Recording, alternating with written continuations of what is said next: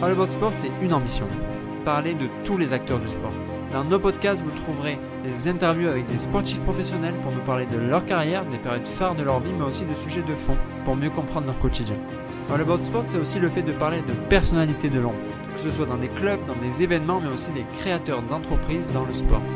Maintenant, à vous de jouer, n'hésitez pas aussi à nous suivre sur les réseaux sociaux, notamment Twitter ou Instagram, où on se fera un plaisir d'échanger avec vous. Pour ceux qui sont fans de contenu vidéo, sachez que chacun de nos podcasts sont aussi disponibles sur la plateforme YouTube.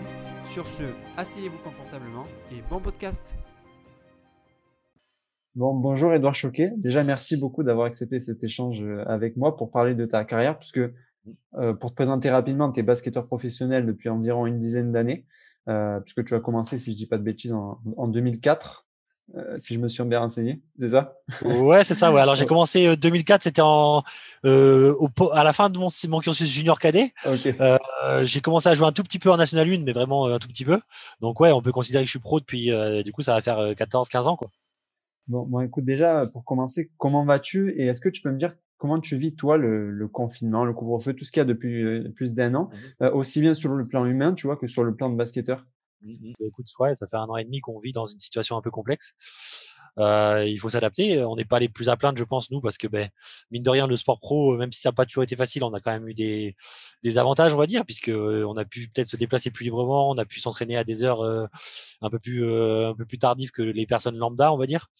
Donc voilà, globalement, c'est complexe, mais c'est complexe pour tout le monde et, je pense qu'on n'est pas les plus à plaindre dans ce contexte-là. Donc voilà, on aimerait jouer avec du public, on aimerait pouvoir faire ce qu'on veut quand on veut, mais bon, à un moment donné, j'espère qu'on va pouvoir sortir rapidement de tout ça et dire que c'est qu'on passe à autre chose parce que mine de rien, ça fait un an et demi. Euh, tu, tu, me parles du métier de basketteur, c'est vrai que bon, c'est quand même un super métier. À quel moment déjà tu commences ton aventure avec le basket? Donc, je parle vraiment au niveau amateur, etc. Comment, comment est-ce que tu te rappelles de tes premiers moments basket? Comment tu t'y mets finalement? Ouais, bah écoute, moi je suis, je suis Limougeau d'origine, donc autant te dire que quand tu nais à Limoges, euh, euh, tu tombes dans le CS. Il y, a, il y, a, de fortes chances que tu tombes dans le CSP.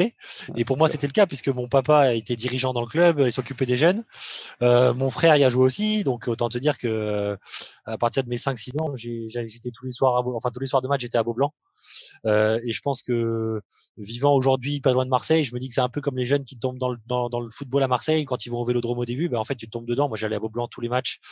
Euh, j'ai vu des matchs incroyables à l'époque dans les années 90-2000. Bah, tu tombes là-dedans, tu vois ça, tu as envie de faire pareil. Et donc, au final, ben, ça a créé une vocation chez moi. Et j'ai commencé assez jeune, à peut-être à 6-7 ans, avec une licence vraiment au club du CSP. Et de là, ben, voilà, j'ai 33 ans aujourd'hui, ça s'est plus jamais arrêté. Donc, euh, ça a été vraiment la vocation, euh, la vocation de naître à Limoges sur une terre de basket et de, de suivre le CSP. En fait, ça m'a, j'étais le petit, le petit gamin qui voulait faire pareil que les, que les gars qui étaient sur, à Beaublanc sur le parquet, quoi. Et, là, tu me parles de ta passion basket. C'est vrai que j'imagine dans un lieu comme ça, on est vite attiré par le basket du fait de la, région, etc. Et, le côté basketteur professionnel, comment il, comment il commence? À quel moment tu dis, euh, tiens, pourquoi pas envisager? Est-ce que justement, c'est quand tu as 7 ans déjà où tu dis, mais c'est ça que je veux faire? Ou est-ce que c'est beaucoup plus tard quand tu vois que tes performances, elles sont là? Bah, honnêtement, et, et c'est vraiment pas pour être prétentieux parce que c'est pas le but, mais euh, dès, le début, en fait, je pense que j'ai eu envie de, me dire que ce serait mon métier, quoi. Alors, je savais, euh, je pense que la chance que j'ai pu avoir, c'est que j'avais conscience des des, des, sacrifices que ça pouvait impliquer, de l'importance de, de, travailler aussi, de, de, faire plus que les autres, parce que mine de rien, quand tu arrives à un certain âge, ok, t'es bon, euh, ok, en Benjamin minime, tu peux être bon, mais là, c'est loin d'être suffisant. Et euh, je pense que j'ai toujours eu dans cette, au fond de moi, en fait, cette envie d'être pro, mais avec tout ce qu'elle est avec. C'est-à-dire que moi, ça me dérangeait pas. Euh, parfois quand j'étais jeune, à 12 ans, 13 ans, et en plein hiver et à 18 heures après les cours, d'aller sur un terrain dehors et de jouer pendant deux heures parce que je me disais, ouais, si je m'entraîne pas ce soir, tu vois, je serai jamais pro. Et ça me coûtait pas, tu vois. Donc en fait, je pense que j'ai eu cette chance d'assez tôt de, me dire que ça, j'avais envie que ce soit mon métier, sans me dire que j'allais être un joueur de NBA ou quoi que ce soit. Mais en tout cas, je m'étais dit que c'était possible et que, a priori, en travaillant, pourquoi pas, tu vois. Et, au final, bon, tu réussis à être basketteur professionnel. Tu as fait plusieurs clubs en France, notamment en Pro Bay pendant plusieurs années, jusqu'à un moment donné, donc arriver à, à Lasvel euh, sur une année particulière où tu arrives en Pro A et en plus où tu es champion de France. Moi, j'ai vu il y a pas longtemps, je sais pas si tu l'as vu, un reportage sur Big Free Wally, je sais plus le nom du reportage. Ah, j'ai pas vu, non. Mais en tout cas, à un moment, il y a, il y a une phrase un peu phare dans le reportage où, où l'un des mmh. deux, en fait, dit réaliser son rêve, c'est le tuer. Et toi, justement, tu arrives, tu es basketteur professionnel et finalement, tu arrives à aller en pro là, très rapidement après, tu es champion de France. Est-ce que tu n'as pas tué un rêve à ce moment-là? Et comment on fait pour repartir la saison suivante aussi? Bah, honnêtement, ouais, c'est vrai que signer à Lasvel, c'était incroyable euh, parce que bah, moi, je sortais de, plusieurs saisons en Pro euh, J'avais eu un vrai coup d'arrêt vers mes 23-24 ans où je m'étais blessé gravement au genou. Et c'était surtout à une période où je pense que j'aurais déjà pu aller jouer en pro à l'époque. Et finalement, bah, ça, ça m'a cassé parce que j'ai perdu une saison, puis derrière une saison de rééducation. Enfin, c'est compliqué, tu vois, de revenir vraiment à ton meilleur niveau quand tu te blesses gravement. Et bon, déjà pour un, je te cache pas que pour un jeune Limougeau de signer à Lasvel, c'est toujours un peu particulier parce qu'il y a toujours eu cette rivalité aussi. Mmh. Et là, tu te, tu te, retrouves à, bah ouais, tu arrives à Lasvel, euh, à l'Astrobal, euh, dans un club hyper pro. Euh, ton président, c'est Tony Parker. Tu joues avec David Andersen, Charles Cahudi, mmh. David Lighty. Voilà, tu, tu, tu, passes vraiment dans une autre dimension. Après, comme tu dis, en fait, ça a été presque un. Quand, quand, quand j'y pense après coup, je regrette presque de ne pas en avoir, en avoir plus profité parce que c'est passé tellement vite. Tu joues huit mois, en plus on a fait une Coupe d'Europe, donc tu enchaînes les matchs. Et en fait, t'as pas le temps vraiment de prendre du recul sur la situation et de, vraiment kiffer en fait le moment. Et euh, tu te retrouves champion. Alors euh, c'est incroyable en plus sur un, sur un, sur un final incroyable où tu es mené 2-0, finalement tu gagnes 3-2. En plus, il y a, y a, une histoire incroyable à raconter. Donc c'est vrai que c'était fou. Après, euh, après euh, tuer un rêve, je dirais pas ça. Disons que j'avais accompli un rêve. Maintenant, euh, maintenant, j'avais aussi des ambitions individuelles à ce moment-là qui a fait que, qui ont fait, pardon, que, bah, je me suis dit, bah voilà, t'as atteint quelque chose, mais c'est le début de ta carrière, t'as plein de choses d'autres à découvrir. Donc, euh, l'idée, c'était de, je pense, c'est un peu le, c'est un peu le commun de tous les sportifs de haut niveau, tu vois, parce que si dès que tu gagnes quelque chose ou que t'atteins un but, bah, tu te dis, ok, c'est bon, et tu passes à autre chose, bah, ça sert à rien de faire ce métier, tu vois. Donc là, c'était un peu dire, ok, comment je vais pouvoir être encore plus peut-être impactant en, en Pro ou en JP peut-être pourquoi, comment je vais pouvoir m'investir dans un autre projet. Voilà, il y avait plein de, plein de choses comme ça. Donc, euh, c'est ce qui a fait aussi la suite de ma carrière après en signant à, Reims et, en retournant à Fos euh, quelques années plus tard. Et tout à l'heure, tu me parlais de quand tu étais jeune que ça te gênait pas d'être en hiver, d'aller faire du basket à n'importe quelle météo, etc. Moi, j'avais aussi envie de te poser une question, c'est sur ta préparation. Est-ce que tu as des, des rituels? Est-ce que tu as tu vois, une préparation où c'est toujours la même chose? Est-ce que tu as des trucs que tu fais à chaque fois? Et aussi, est-ce que tu as la même préparation Est-ce que les Edouard Choqué de 20 ans avait la même préparation qu'à 33 ans? Euh, je dirais que non, évidemment que non, euh, ça évolue. Après, c'est sûr que j'ai, moi, je pense que, et on est tous un peu comme ça, mais je suis assez procédurier et routinier dans ma façon de travailler. Mmh. Donc, j'essaye, euh, grosso modo, d'arriver toujours 30-40 minutes avant un entraînement. à une époque, c'était plus pour faire du shoot ou des 1 contre des choses comme ça quand on était plus jeune. Aujourd'hui, c'est plus dans, une, dans, un, dans un truc de se dire comment je vais arriver à, à bien m'échauffer, à faire en sorte que mes genoux ça aille, que mon physique mmh. puisse être prêt pour démarrer l'entraînement. Euh, jour de match, c'est un peu la même, routine. Euh, pareil, j'arrive très tôt souvent à la salle, je shoote un peu, j'essaie de me préparer physiquement, de la mobilité articulaire, euh, un peu de proprio, s'échauffer comme ça. En fait, ça a évolué dans le sens où à un moment donné de ma carrière, entre 20 et 25 ans, bah, j'étais un jeune fou et j'avais presque pas besoin de m'échauffer. Enfin, je, pouvais directement rentrer sur le terrain faire d'un contre un. Et quand tu vieillis, au bout d'un moment, euh, ça, ça, ça, ça, ça, c'est un peu rouillé. Donc, il faut être prêt à, à faire un peu plus de sacrifices ouais, pour t'échauffer un peu plus. Et, et surtout quand tu as eu quelques blessures comme moi, il faut, il faut savoir un peu mieux connaître son corps et bien le préparer pour être sûr de pas, de pas, de pas se reblesser ou en tout cas pas, pas en limiter les risques. Et, et, toi, tu vois, tu as, bon, as, connu pas mal de, de, de, basketteurs talentueux autour de toi. Et tu sais, quand on regarde des reportages de, de Français qui sont partis euh, soit en NBA, soit des ligues inférieures, mais aux États-Unis, directement, la question du journaliste, c'est euh, qu'est-ce que tu penses de la mentalité américaine Alors, comment ça se passe, etc. Moi, j'aimerais poser la question inverse, c'est-à-dire que toi, tu as côtoyé et tu en côtoies encore des, des joueurs américains. Qu'est-ce qu'ils pensent, eux, de la mentalité française? Ouais, Ça, c'est une bonne question, tu vois. Euh, je, pense que, je pense que globalement, le le, joueur américain qui vient en France est plutôt, euh, bon, est plutôt, comment dire, satisfait et content de la façon dont ça fonctionne, parce que je pense qu'on est dans un pays aussi où tu, je pense qu'on fait des efforts pour bien les accueillir, ça c'est une chose. Après, en termes de mentalité pure, je pense qu'ils ont conscience du fait que que eux sont peut-être nés plus dans ce côté un peu ouais euh, euh challenge, je vais m'en sortir, etc. Ou en tout cas je vais je vais pouvoir tout défoncer, etc. Et peut-être que souvent, j'ai connu des joueurs qui, qui, pouvaient dire ça à d'autres joueurs français sous forme de conseil, tu vois, en disant mais attends, mais euh, en fait, tu es super fort. Pourquoi tu pourquoi tu, tu prends pas plus tes responsabilités? Pourquoi tu n'oses pas plus prendre de tirs, etc. Et je pense que il y a certains joueurs comme ça qui ont, un, qui ont un peu de recul, qui arrivent à, à essayer de faire en sorte d'essayer de modifier les mentalités. Mais c'est sûr que pour moi, il y a un vrai clivage entre la mentalité française et la mentalité américaine. Ça, ça, tend, ça tend, je pense, ça tend à diminuer un peu parce que la communication fait qu'aujourd'hui, tu te rends mieux compte de ce qui se passe ailleurs et du coup, il y a moins de, de différences de culture. Mais globalement, il y a quand même toujours cette différence qui fait que le français est peut-être un petit peu trop gentil, tu vois, ou un petit peu trop, un petit peu trop réservé et que finalement, on pourrait assumer des choses qu'on sait faire parce qu'au final, je suis pas sûr qu'on soit vraiment moins bon. ou moins talentueux, mais c'est juste qu'il faut qu'on soit capable de prendre plus de responsabilités. Tu me parles de prendre des responsabilités et justement, il y a un terme aux États-Unis qu'on utilise souvent pour, pour, parler de ça, c'est le terme de joueur clutch. moi, j'ai envie de te poser une question. Tu as l'une de tes spécificités, entre guillemets, c'est le, le, tir à trois points. Et en fait, je trouve que la particularité du basket, c'est que finalement, il y a des défenseurs, mais il n'y a pas de gardien. Du coup, quand toi, tu tires à trois points, tu es à 7 mètres, tu as un rayon de 45 cm, un truc comme ça. Et en fait, en soi, il n'y a pas de gardien, c'est-à-dire qu'il faut être précis, il faut la mettre exactement dedans. Quelle place tu vois dans le, psychologique sur un tir finalement? Est-ce que quelle est la place de la dimension psychologique sur quand tu vas tirer à trois points quoi? Est-ce que tu penses que quelqu'un qui est sûr qu'il va le rentrer a plus de chances de le rentrer que quelqu'un qui doute? Oui, clairement. Pour moi, c'est même la dimension majeure euh, sur un sur des joueurs adroits et des joueurs moins adroits. Je pense qu'arriver à un certain niveau, mis à part certains profils qui sont vraiment qui ont vraiment des lacunes dans leur mécanique de shoot, euh, arriver à un moment donné, je pense qu'on on a tous atteint un niveau où bah, si tu nous mets seul à l'entraînement, on va pouvoir faire 8, 9 sur 10. Et la vraie différence qui va se faire en match, ça va être justement cette capacité à, à être euh, assez confiant de, de, de, ta réussite, etc. Donc euh, sur, le, sur le tir, pour moi, c'est une évidence. Comme tu dis, il n'y a pas de, à moins d'avoir une grosse pression sur toi, sur un shoot ouvert, des choses comme ça, il n'y a, a, aucune raison de ne pas marquer. C'est un peu pareil que sur les lancers francs, tu vois. Et euh, la dimension psychologique, elle est énorme. Et, euh, et d'une saison à l'autre, d'ailleurs, tu vois des, gros shooters qui vont des, des, mauvaises saisons en adresse. Et puis la saison d'après, pour X raisons, ils sont à 45%, euh, tu vois. Et au final, je pense que la dimension psychologique, de prise de recul aussi, de, des choses comme ça, de, confiance en soi, évidemment, est primordiale dans le shoot, c'est une évidence. Je fais une petite parenthèse parce que quand même, c'est, je sais pas, la, la, conversation elle est incroyable parce que je te vois dans un train. C'est moi ou t'es dans Susan Tunnel là?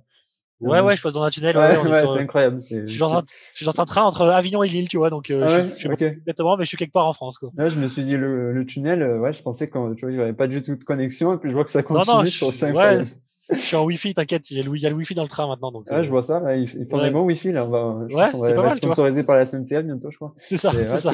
C'est euh, du coup, moi, je, tu, tu parlais un peu de ta préparation d'après-carrière et, tout ça, tu en as parlé très rapidement, euh, parce que c'est aussi ta particularité, je trouve, c'est que tu es un basketteur engagé dans ce que tu fais, parce que, bon, aussi bien dans le basket, mais comme beaucoup si on veut réussir, mais aussi sur la côté avec d'autres projets. Et déjà, l'un des projets que tu as créé, c'est une association. Déjà, est-ce que tu peux m'en parler et me dire qu'est-ce qui mmh. t'a motivé à la créer?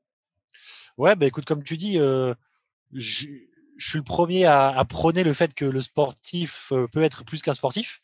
Alors, euh, en restant à sa place, évidemment, je dis pas que je dis pas qu'on doit on doit endosser tous les malheurs de la terre et essayer de changer le monde tout le temps. Mais je pense qu'on a on a tous un petit impact à avoir à notre échelle. Euh, alors évidemment, des, des, très grands joueurs peuvent faire des très grandes choses, mais rien n'empêche pour un joueur de Pro B ou de 3 à son échelle de, de faire aussi des, des choses bien. Et euh, à un moment donné de ma carrière, ben, quand j'ai créé mon association, donc qui s'appelle Grandir sous la même étoile, euh, j'étais à un moment de ma carrière où j'avais envie de créer une structure en fait où où je pouvais un peu faire des choses qui me plaisaient sans avoir trop de compte à rendre à personne. Et l'idée, c'est d'avoir une, une, structure euh, pas, pas lucrative, donc pas, le but, c'est pas d'en faire un business, mais plutôt d'avoir une structure un peu légale pour pouvoir démarcher éventuellement des, des, des, des entités type euh, mairie, école. A vraiment pour vocation d'avoir euh, plusieurs types d'activités, mais en gros, ça, ça se passe autour de l'éducation, du sport. Euh, alors, il y, a beaucoup, il y a beaucoup de projets qui se font comme ça. Euh, pour le coup, euh, j'ai surtout axé autour du basket 3-3, parce que je pense que c'est une façon assez assez euh, simple de, de, de, faire comprendre le basket à des jeunes parce que les règles sont un peu plus un peu moins complexes. Il faut moins de joueurs déjà voilà c'est peut-être un peu plus simple que le basket à 5 donc je pense que c'est une bonne approche pour pour faire découvrir le basket. Et après évidemment il y a une vocation éducative parce que c'est c'est vraiment un truc qui me passionne l'éducation au sens large.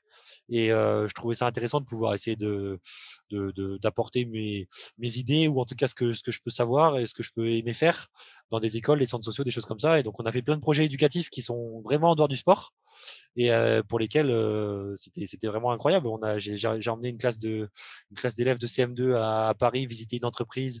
On a fait des ateliers sur la créativité, la collaboration, des choses comme ça qui avaient rien à voir avec le sport.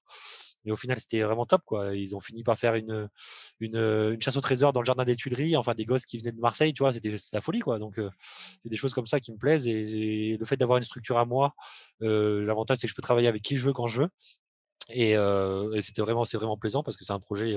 Pour le coup, j'ai pas de, j'ai pas d'impératif budgétaire et, à mis à part le fait d'avoir assez de sous pour faire mes, pour faire mes trucs que j'ai envie de faire. Donc euh, voilà, c'est, c'est un vrai projet euh, philanthropique et je pense que c'est aussi un peu de notre devoir en tant que sportif parce que je pense qu'on est aussi, on est aussi apprécié. On est écouté, les gens, c'est plus facile d'arriver dans une école ou, un, ou une mairie et de te présenter en tant que basketteur de la ville ou basketteur local euh, pour, pour te faire accepter qu'une personne lambda qui va monter son projet, ça sera toujours plus, plus difficile. Donc autant en profiter tout, tout de suite et essayer de essayer d'ouvrir les portes tant qu'elles peuvent s'ouvrir.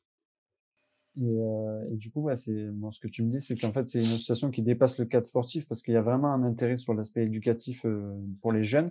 Euh, Qu'est-ce que tu dirais spontanément, justement, à un jeune qui veut être basketteur ou, ou rien à voir avec le basket, enfin, quelqu'un qui a un objectif, un jeune, quel conseil tu vraiment spontanément tu lui donnerais?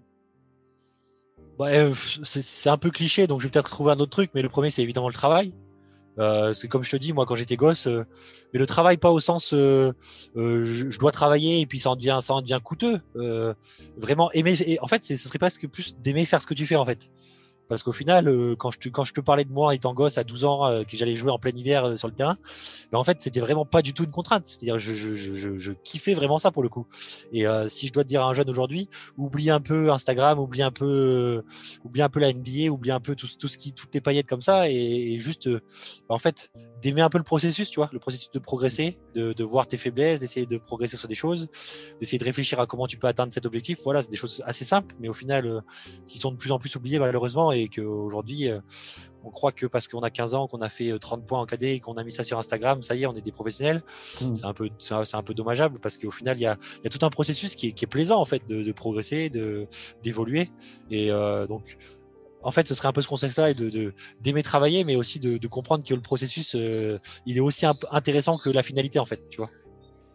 Et tu t'es pas arrêté là parce que tu as aussi créé un autre projet plus récemment euh, qui s'appelle Quan Sport. Alors je sais pas si ça se dit comme ça ou. c'est ça, c'est bien, tu le prononces bien, c'est parfait. Bon, mais tu vois, je n'étais pas sûr, moi c'est parfait.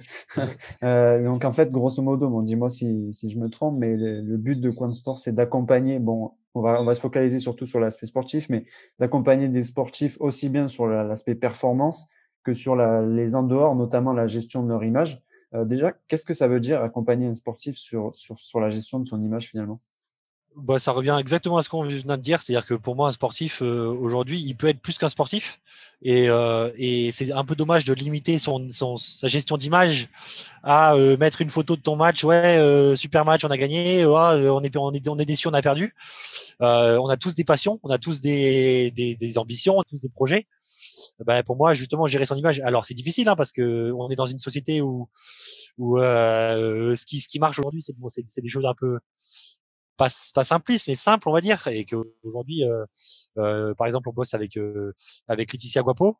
Euh, ben, elle va elle va faire plus de likes si elle met une, jolie photo d'elle en ville machin euh, que si euh, que si elle met une photo d'un projet extra sportif alors on essaie de faire un peu changer cette mentalité en montrant que justement développer son image, c'est aussi mettre en valeur ses projets, parce que développer son image, ça, tu, tu te crées une audience à l'instant T qui est fan de toi, mais c'est aussi de créer une audience de gens qui sont susceptibles de t'aider, d'investir avec toi plus tard, de pouvoir t'accompagner dans des projets. Et ces gens-là, ils seront peut-être intéressés de voir que derrière l'athlète ou le sportif, il y a, y a, un peu plus que ça.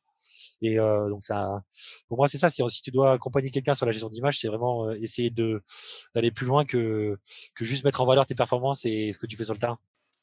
Euh, il, y a, quelques semaines, voire mois, j'avais j'avais interviewé quelqu'un qui, s'appelle Pascal Logoff, qui a travaillé à l'Olympique Lyonnais, donc foot, sur l'accompagnement de jeunes, euh, mais sur l'extra sportif justement, c'est-à-dire ça va être sur le peut-être leur apprendre à, 10, 15, euh, même 20 ans, faire du théâtre, la prise de parole, le média training, tu vois, tous mmh ces termes-là.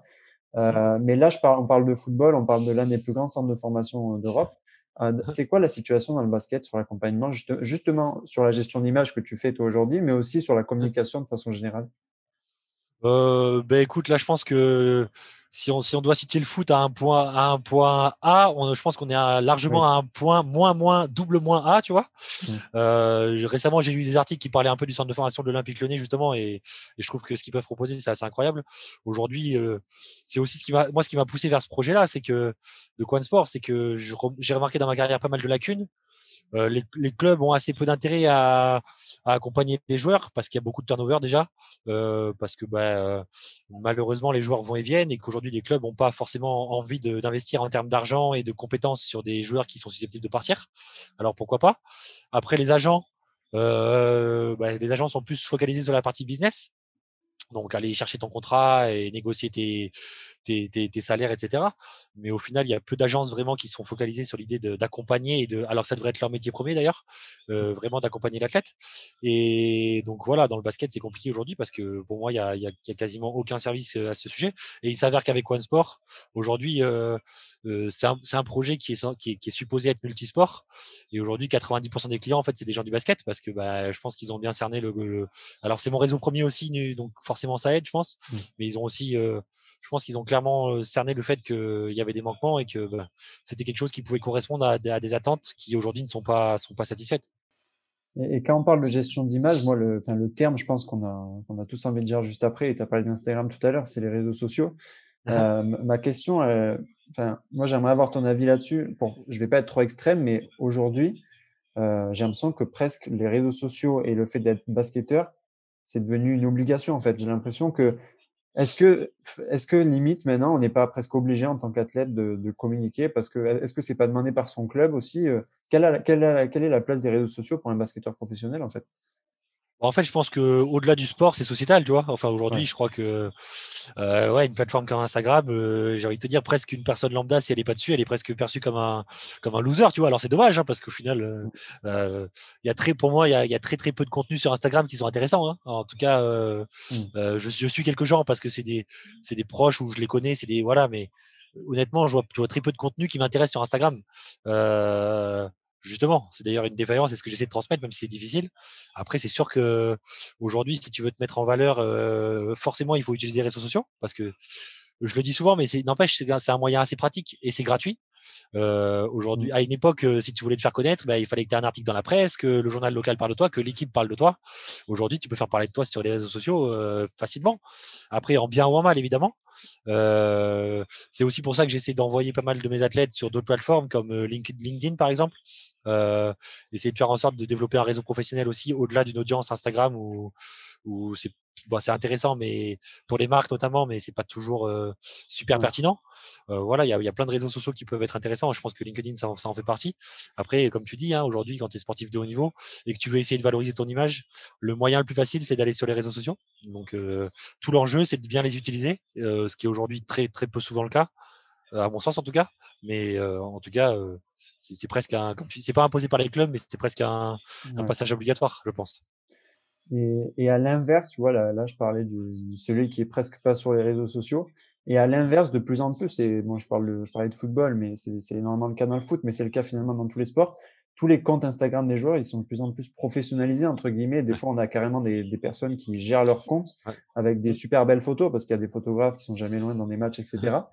Euh, et justement, dans cet accompagnement d'image, comment on fait? Parce que j'ai l'impression que justement, sur ce côté parfait, carré, etc., presque on bride la, la, personne parce que tout est parfait. C'est très vitrine. Comment on fait justement pour arriver à garder un truc où on voit la personnalité des athlètes quand même sur leur réseau quoi? Ouais, je suis assez d'accord avec toi. Et euh, il y a de plus en plus de community managers à titre individuel, notamment dans des gros sports où il y a beaucoup d'argent, comme le football. Et d'ailleurs, je lisais un article là-dessus qui, qui, parlait de Ronaldo, je crois. C'était dans l'équipe récemment, je crois. Il disait que justement à une époque, Ronaldo, il avait un quelqu'un qui s'occupait de ça et que récemment justement, il avait il avait arrêté d'utiliser une personne et qui postait plus ou moins lui-même parce que justement, il voulait poster des, photos plus authentiques, en tout cas plus personnelles que euh, des, très belles photos de lui en match, etc. Donc je pense que justement, si tu veux garder un peu cette authenticité et, et effacer un peu ce côté euh, trop parfait, qui, qui en plus qui est, qui est, totalement faux, tu vois. Donc en fait, mmh. c'est presque pas tout sauf authentique, presque, tu vois.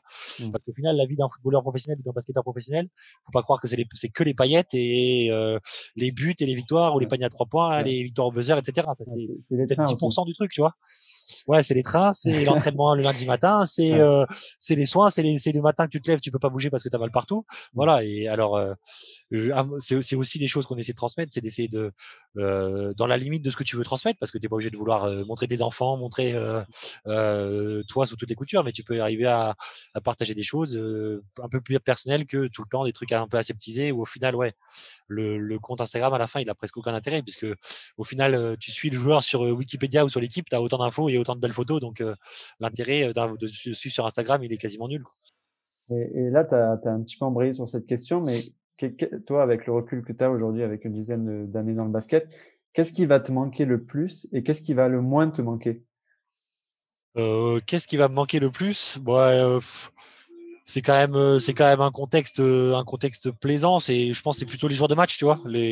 Tout ce processus de, se préparer à un match d'aller à la salle euh, d'avoir cette petite adrénaline qui monte tu, ouais, tout ça, ça c'est quand même un truc qui, qui manque qui manquera forcément et qui est très difficile je pense à retrouver ailleurs même si tu as une autre activité professionnelle puisque mine de rien on a cette chance là de pouvoir avoir ce ce petit, ce petit shoot d'adrénaline tous les week-ends et, en ce moment même plus tous les deux fois par semaine. Ça, ça va manquer. Après, ce qui va moins me manquer, c'est, comme je t'ai dit, c'est, c'est peut-être l'entraînement du lundi matin où tu as mal partout et que tu sais que tu rejoues que le vendredi ou le samedi et que tu dis, ouais, qu'est-ce que je fais là presque, tu vois? Mais bon, après, ça fait partie du jeu et c'est aussi une part du sacrifice de, d'aller de, de, s'entraîner quand t'as pas forcément envie. Mais ouais, il y a, y, a y a quelques jours d'entraînement où des fois t'as pas toujours envie d'être là, mine de rien. Et, tu, tu, me dis que bah, c'est vrai que c'est une aventure particulière, une aventure de joueur de basket. C'est presque pas un métier. Tant, en fait, j'ai parlé d'aventure là directement, tellement il y a une vie de groupe, il y a un truc qui est très particulier. Mmh. Il y a des moments forts. Euh, Est-ce que tu aurais une anecdote justement à nous partager euh, que tu as pu vivre dans ta carrière quoi? Une anecdote euh, victoire, défaite euh, et insolite Point final. une anecdote, point final. Euh, en plus, euh, je, le problème, c'est que j'en ai pas mal. Et, euh, et une anecdote sur ma carrière qui serait plutôt pas mal, parce que je voudrais sortir un truc quand même plutôt très sympa. je dirais que mon anecdote, elle est personnelle, tu vois. Et euh, je ne sais pas si tout le monde, tout le monde le sait, mais euh, certains me posent la question. Mais euh, du coup, je, ça va être mon anecdote du jour. moi, je suis né avec un, handicap qui s'appelle un pied-beau-varus équin. En fait, je suis né dans, le ventre de ma mère, mon pied était mal placé, je sais pas quoi, et du coup, en fait, mon tendon d'Achille était trop court, et du coup, je suis né avec cette maladie, enfin cette malformation, pardon, et du coup, j'ai dû me faire opérer tout petit, etc. Et du coup, bon, bah, euh, à l'époque, ils avaient dit à mes parents, si tu veux, euh, euh, tu seras, votre fils, il pourra jamais faire de sport, quoi, il pourra jamais courir. donc, c'est une anecdote que je trouve sympa parce que du coup, quand, sans parler d'avoir fait une, carrière incroyable en NBA, etc., j'ai quand même plutôt bien vadrouillé et fait une plutôt belle carrière. Je me dis que ça peut, être un message porteur d'espoir de se dire que, quand tu nais avec un pied beau, que, que tu fais de la kiné euh, pendant trois, les trois premières années de ta vie, tu te fais opérer à six mois et qu'on dit à tes parents que tu pourras jamais courir ou jamais faire du sport et que tu commences le basket à 6-7 ans et qu'au final, bah, tu t'arrêtes jamais et, et t'as jamais vraiment ressenti en plus ce côté handicap parce que ça reste un handicap. Bah, je me dis que c'est plutôt, euh, c'est plutôt un truc, une vraie réussite. Donc, euh, ça permettra de transmettre aussi un message d'espoir aux gens qui écouteront, de se dire que bah, y a pas de, ça m'aide aussi à voir qu'il n'y a pas vraiment de limite en fait et que, que ce petit handicap, donc ça reste une anecdote importante pour moi, bah, euh, ça, ça, a presque fait une force, tu vois. Ouais, on pourrait dire du coup que quelqu'un qui a un pied beau peut être meilleur euh, marqueur à trois points quasiment de, de et, voilà. plusieurs années quoi. Surtout que je crois que surtout que je crois qu'il y a pas il y a pas de j'avais cherché à une époque je crois qu'il y avait un, un, gardien de but de foot qui avait eu ce truc là mais euh, j'ai pas vu d'autres sportifs de haut niveau euh, où j'ai pu remarquer cette pathologie ou en tout cas qu'il en avait parlé dans la presse où j'ai pu retrouver des articles j'en ai pas trouvé donc je trouve c'est sympa à partager tu vois c'est clair. Euh, bon, je te le disais, l'objectif de All About Sport, c'est vraiment de valoriser tous les acteurs du sport, qu'ils soient médiatisés ou non. Toi, si tu devais dire merci à une personne dans ce milieu qui t'a aidé, qui a cru en toi, jeune, à n'importe quel âge, tu le dirais à qui spontanément? Je pense à mon coach, euh, mon coach quand je suis parti de Limoges. Je suis parti de Limoges moi assez jeune, j'avais 16 ans, 17 ans. Euh, quand tu joues dans un des, un des plus grands clubs français de l'histoire et que tu dis à tes parents que tu veux partir avec ton père qui est dirigeant dans le club, euh, c'est c'est pas super. Donc autant te dire qu'à l'époque, ça, ça, ça, a valu quelques, quelques dîners de famille qui sont partis en live. Et parce que moi, en fait, j'étais dans l'idée que, que le CSP allait pas forcément faire confiance à des jeunes et que peut-être pour moi, ce serait mieux de partir, de voler mes propres ailes et d'essayer de trouver un projet un peu plus, un peu plus humble pour essayer de justement de pouvoir évoluer. donc je suis parti à Bordeaux pendant deux ans. Euh, pour finir mes années cadets et, euh, et, démarrer en professionnel, donc en National 1 à l'époque. Et il y avait un coach, le coach de National 1 qui s'appelait Tommy Davis, euh, qui était un coach américain euh, hyper baraque euh, et vraiment pour le coup la mentalité américaine tu vois avec vraiment allez les gars on joue on se fait plaisir mais mais tu vois il faisait confiance aux jeunes. Si, tu fournissais sur le terrain il te, il te faisait il te faisait jouer il y avait pas avait vraiment pas de pas de passe droit, etc. entre les, les mmh. expérimentés, les jeunes, et qui du coup, moi, il m'a mis sur le terrain à 17-18 ans en National 1. Donc à l'époque, c'était en troisième division, donc c'est plutôt très bien.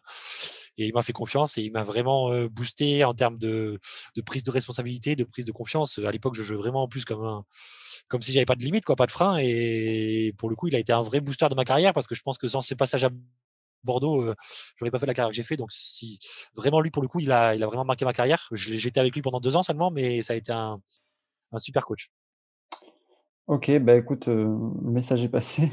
Euh, merci beaucoup Ouais. euh, d'avoir pris le temps de cette interview dans ce cadre incroyable, quoi, qui est, Ouais, qui est le bah, écoute, train. tu vois, Franchement, tu vois, c'est, ça doit être, ça doit être marrant pas à mal, ça faire. change. Ça doit être marrant à faire. Faudrait Ouais, peut-être bah, tenter, cool, peut-être un deuxième épisode où je me mets dans un train, toi aussi, et puis on la retente, quoi.